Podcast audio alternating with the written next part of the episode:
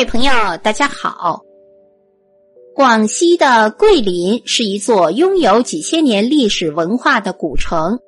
“桂林山水甲天下”这句名言就萌芽在桂林靖江王府内的独秀峰上，距今已有八百多年的历史了。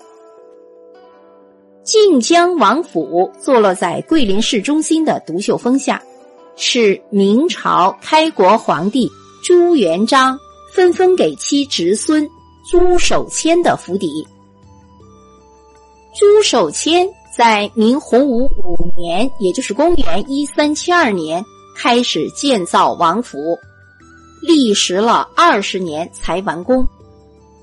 整个王府占地面积有十八点七公顷，建有承运门、承运殿、寝宫。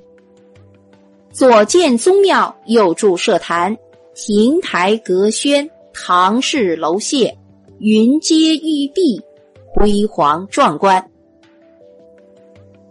王城周围是三里长的城垣，内外以方形青石修砌，十分坚固。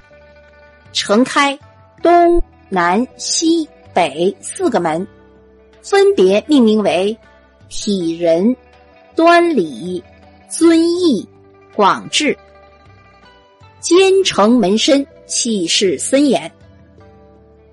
晋江王府是明代藩王中历史最长、保存最完整的明代藩王府，后来被清朝定南王洪有德所占，而成为定南王府。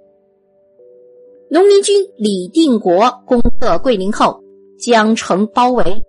洪有德额头中箭，他自知走投无路，自己在王府纵火，自刎而死。他的儿子孔廷顺逃跑过程中被明军俘获。洪有德仅有的一个女儿叫孔四珍逃脱，这样就有着二百五十多年历史的王城就化为了焦土。现在王城上完好的还有承运门、承运殿的台基、石栏和云阶玉壁，供人游览。自古以来，王城景区被奉为桂林的风水宝地，更是整个桂林城市的发祥地。这里曾经走出了两位皇帝，十一代、十四位晋江王。清朝的时候，这里是广西的贡院，屡出状元。民国时期，孙中山曾驻跸于此，为北伐大本营，筹划北伐大计。李宗仁、白崇禧、黄旭初都曾在此办公。晋江王府的选址与建筑布局。都堪称是明代风水学说的理想之作。王府的北面有三峰平列、彩翠相间的叠彩山作为靠山，南面有形神俱备的象鼻山作为暗山，府中有高标独秀的独秀峰作为镇山，并且三山自南向北一线排列。周围群山环拱，大有唯我独尊的气势。如此紧切传统风水的理想格局宅址，在桂林仅此一处。历代的晋江王都以此而自豪。晋江王府中还曾经走出过一位特殊的女性，她是谁呢？她就是刚才我们提到的。明末清初，定南王洪有德之女孔四贞。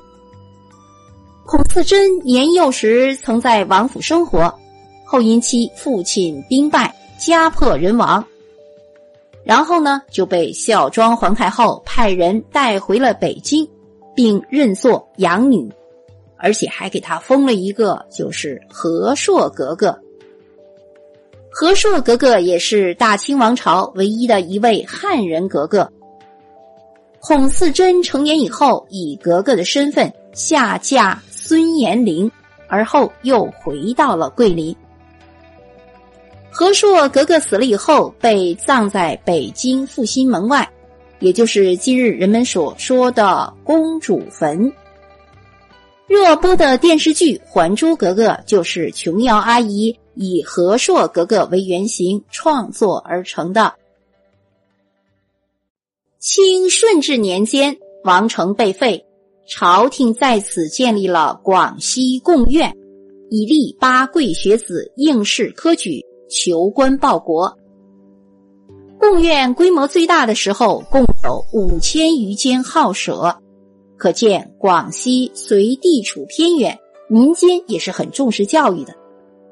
整个清朝，广西共考取了五百九十余名进士，四名状元，这四名状元全都是桂林人，考取的状元数居全国第五位。